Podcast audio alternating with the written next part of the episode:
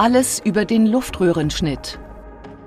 Guten Tag und herzlich willkommen zur Klinik-Sprechstunde, dem Asklepios Gesundheitspodcast mit Kirsten Kahler und Ärztinnen und Ärzten der Asklepios Kliniken. Herzlich willkommen zur Asklepios Gesundheitssendung. Nehmen wir mal an, eine Ihrer Liebsten hat es mit einem Tumor zu tun im Halsbereich. Natürlich haben Sie vor allem den Krebs im Blick, aber es gibt noch andere Dinge zu bedenken. Vielleicht erfahren Sie, dass es im Rahmen der OP zu einem Luftröhrenschnitt kommen wird und Sie fragen sich jetzt, was es damit auf sich hat und wie die Risiken sind. Bei mir ist Dr. André Kwiatkowski. Er ist Oberarzt in der Abteilung Hals-Nasen-Ohrenheilkunde, Kopf- und Halschirurgie, plastische Operationen an der Asklepios Klinik St. Georg. Schön, dass Sie Zeit haben, Herr Dr. Kwiatkowski. Vielen Dank, dass ich da sein darf. Ähm, wozu genau macht man einen Luftröhrenschnitt? In welcher Situation? Also ein Luftröhrenschnitt ist immer eine Sicherstellung der Atemwege. Man muss sich vorstellen, zum Beispiel vor einer großen Tumoroperation, äh, wo Teile des, äh, der, der Zunge oder des Kehlkopfes entfernt werden, ist immer die Gefahr hinterher, dass der Patient nicht mehr richtig atmen kann. Deswegen möchte man sicherstellen, dass die Atemwege ähm, nach so einer Operation frei sind. Deswegen sollte man einen Luftröhrenschnitt machen. Mhm. So ein Luftröhrenschnitt kann prinzipiell auf zwei verschiedenen Wegen gemacht werden. Die HNO-Ärzte machen so einen Luftröhrenschnitt immer ähm, chirurgisch. Das heißt, es wird ähm, eine plastische äh, Annaht gemacht. Ich kann Ihnen das vielleicht hier einmal zeigen. Wir haben ein Modell. Wir haben hier also einen Querschnitt durch einen Kopf. Wir sehen hier die Zunge, wir sehen hier den Kehlkopfdeckel, wir sehen hier die Stimmritze und hier im unteren Anteil sieht man, dass ein Loch sozusagen an der Vorderwand der Luftröhre eingebracht wurde mit einem kleinen Schnitt. Mhm. Die Haut wird dann vernäht und über, diesen, über diese Öffnung kann hinterher eine Kanüle eingebracht werden. Okay, jetzt äh, äh, frage ich gleich mal, wir reden also nicht über die Art Luftröhrenschnitt, die man aus der ersten Hilfe kennt, ähm, wo man ja versucht, schnell Luft zu verschaffen, sondern wir reden hier über geplante Schnitte, Richtig. Voroperationen, Richtig. gemacht, durchgeführt durch einen Arzt. Ähm, alles, ähm, wie soll ich sagen, also ohne dass der Patient dadurch äh, zu Schaden kommen kann. Also ein Luftröhrenschnitt ist immer etwas Geplantes. Das wird immer im Krankenhaus gemacht unter ja. in einem OP unter in der Regel sterilen Bedingungen. Es gibt manche Notfallsituationen, wo so etwas gemacht wird, dann wird aber kein richtiger Luftröhrenschnitt gemacht, sondern ein sozusagen äh, eine, das nennt sich im medizinischen äh, Bereich eine Koniotomie. Das ist äh, eine Öffnung, die weiter oben gemacht wird, das kann man in einer Notfallsituation machen, auch draußen. Das ist aber sehr selten notwendig. Mhm. mhm. Wenn so etwas gemacht wird, muss man immer im zweiten Schritt einen richtigen Luftröhrenschnitt machen, mhm. um die Atemwege zu sichern. Und jetzt hatten Sie uns ja schon äh, angefangen zu erklären, wie der funktioniert. Das ist ja nicht so, dass einem da einfach die Kehle durchgeschnitten ist. Äh, ne? Nein, nein auf gar keinen Fall. Also das hört sich immer schlimmer an, mhm. als es letztendlich ist. Also es ist wirklich nur eine relativ kleine Operation, wenn man so einen Luftröhrenschnitt isoliert macht.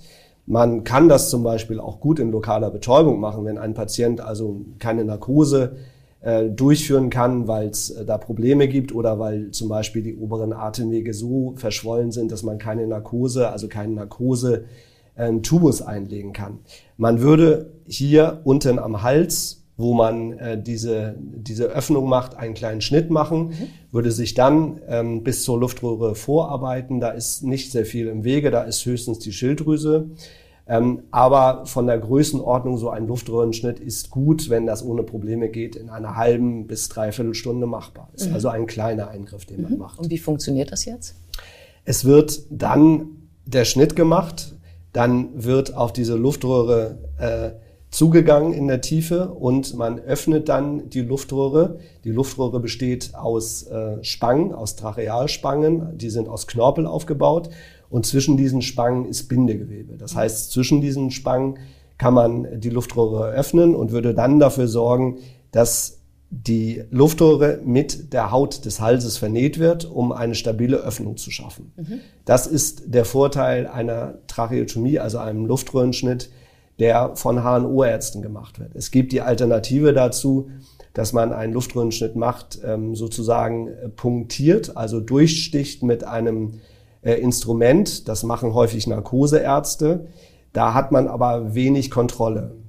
Ja, also für uns ist es so, dass wir das immer unter Sicht machen, dass man immer Kontrolle hat, wo man ist, würde dann dieses stabile, diese stabile Öffnung anlegen und hätte dann einen stabilen Kanal, über den man dann den Patienten beatmen kann oder auch natürlich bei wachen Patienten kann man darüber dann eine Kanüle einbringen. Genau, eine Kanüle. Also da kommt jetzt ja etwas hinein in die Luftröhre Richtig. Richtig. und das können Sie uns, glaube ich, auch zeigen, ja, oder? also das ist zum Beispiel eine Kanüle, die man dem Patienten dann in die Luftröhre einsetzen würde. Das geht problemlos. Ähm, das wird auch ähm, wenn das ein paar Mal gemacht ist, äh, gut toleriert. Es kann ein bisschen Hustenreiz geben, weil natürlich die Schleimhaut ähm, der, der Luftröhre nicht äh, diesen Reiz gewohnt ist. Ja. Ähm, das wird aber im Laufe der Zeit auch besser. Das heißt, man würde diese Kanüle hier einsetzen, die sitzt dann in der Luftröhre und mhm. über diese Kanüle, wenn man diese Kanüle aufmacht, kann der Patient gut atmen. Man sieht hier jetzt, dass mhm. da ein kleiner Ballon ist. Mhm. Am Anfang ist es so, dass dieser Ballon aufgeblasen wird, um sicherzustellen, dass die Luftröhre abgedichtet wird, weil sonst kann es sein, dass Flüssigkeit oder Schleim zum Beispiel auch ähm, neben der Kanüle in die Luftröhre und weiter in die Lunge läuft und aus dass sich daraus zum Beispiel genau, aus dem ja, Mund, ja. dass auch Blut natürlich bei so einer Operation ja. auftreten kann, das runterläuft. Und daraus können sich Komplikationen wie zum Beispiel eine Lungenentzündung äh, entwickeln. Ich blase diesen Ballon mal auf. Ich nehme das mal ein bisschen weiter nach vorne, dass man mal sieht, wie das dann aussieht. Also dieser Ballon wird aufgeblasen und dichtet die Luftröhre komplett ab. Ja. Der Patient atmet dann durch das Innere der Kanüle hier drinne. Das ja. geht nach unten durch und die Luftröhre wird über diesen Ballon abgedichtet. Das ist eine Lösung, die in der Regel nur für ein paar Tage notwendig ist, mhm. bis sich diese Situation stabilisiert hat und der Patient das nicht mehr braucht, dann kann man eine Kanüle einsetzen, die nicht mehr geblockt ist, mit der der Patient dann auch wieder sprechen kann. Aha, ähm, genau, zu dem Thema äh, Sprechen und ähm, Essen und Trinken kommen wir gleich noch, aber ich würde gerne noch mal bei dieser Operation bleiben. Ähm, Sie sagten Vollnarkose. Äh, wie lange dauert der Eingriff? Also der Eingriff selber, wenn man jetzt nur den Luftröhrenschnitt macht, dauert so äh, eine halbe bis eine Dreiviertelstunde.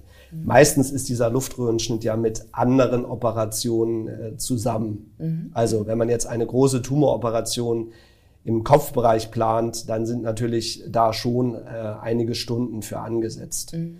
Isoliert würde dieser Luftröhrenschnitt aber gut in der halben bis dreiviertel Stunde machbar sein. Mhm. Und ähm, kann man den dann sofort verwenden? Denn also erst ja, ja, ne? ja. Dann, also erst einmal machen Sie ja dann haben Sie uns ja gezeigt mit dem Ballon die Luftröhre zu, damit nur noch Luft von außen in den Hals hineinkommt, also hier durch.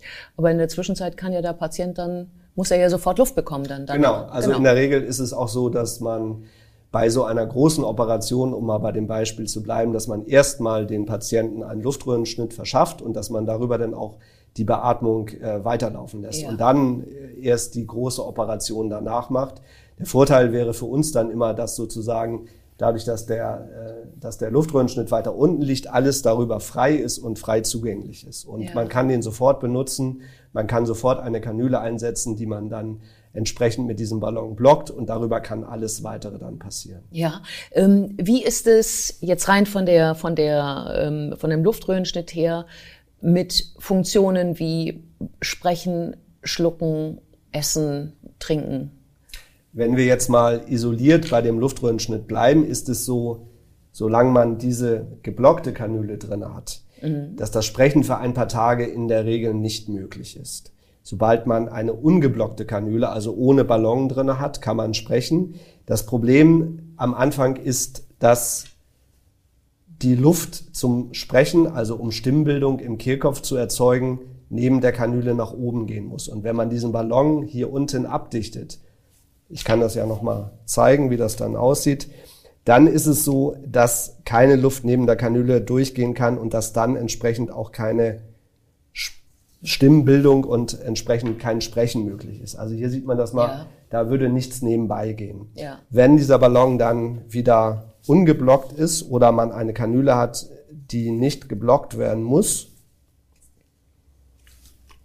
so ungefähr, sieht man, dass, wir wollen das auch richtig Ja, einsetzen, dass hier nebenbei Luft nach oben gehen kann und ähm, die Stimmbildung wieder möglich ist.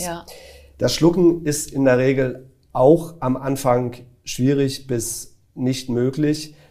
Wenn wir jetzt weiter bei der, äh, bei der Tumoroperation bleiben, wenn man hier oben etwas operiert, möchte man natürlich, dass das alles erstmal heilt. Das heißt, man würde dem Patienten über die Nase eine Sonde in die Speiseröhre und in den Magen legen und ihn darüber ernähren. Das ist in der Regel so für eine Woche bis zehn Tage notwendig nach so einer Operation. Kann es denn sein, wenn das nachher wieder entfernt ist und äh, vielleicht das Loch auch wieder zugenäht worden ist, dass auch dann noch ähm, etwas davon bleibt, was vielleicht nicht alles ermöglicht?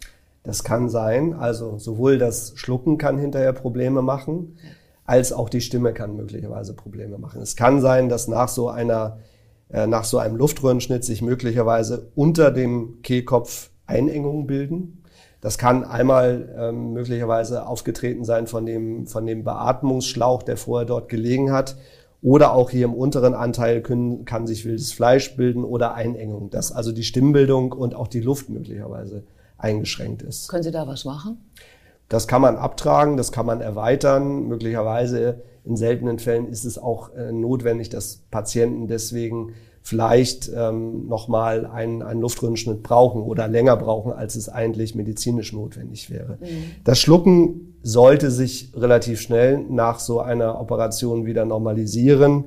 Es kann manchmal sein, dass die Nähe zur Speiseröhre Probleme macht, dass also auch Einengung dort vorliegen, Einengung im oberen Anteil, dass die Speiseröhre nicht frei durchgängig ist. Ja. Da kann man aber auch mit Aufdehnungen zum Beispiel oder mit Operationen das Ganze wiederherstellen. Nun erscheint das ja für einen Laien doch relativ komplex, was Sie da tun. Ähm, so kurz noch die Frage, man kennt ja auch das Intubieren, wo man ja das Gefühl hat, da passiert ja nicht so viel, was man am Körper machen muss, sondern einfach rein mit dem Tubus und dann geht das Atmen auch. Ist das leichter oder besser? Das ist leichter natürlich, aber eine Intubation ist immer nur eine kurzfristige Lösung. Also es gibt Patienten typischerweise, die operiert werden, die das natürlich für den, für den Zeitraum der Narkose haben. Es gibt natürlich auch Patienten, die das länger brauchen, ein paar Tage. Wenn es darüber hinausgeht, ist es so, dieser Tubus liegt ja im Kehlkopf, also zwischen den Stimmbändern und sorgt dafür, wenn er dauerhaft dort drinne ist, dass er Probleme macht und auch mehr Probleme macht äh, als ein Luftröhrenschnitt. Deswegen sollte man solche Patienten, die dauerhaft eine Narkose brauchen, aus welchen Gründen auch immer, dauerhaft auf Intensiv bleiben oder zumindest langfristig immer mit einem Luftröhrenschnitt versorgen, weil das für die Patienten und für die weitere Behandlung immer sehr viel einfacher ist. Wie lange kann man denn mit so einem angelegten Luftröhrenschnitt leben? Also theoretisch lebenslang.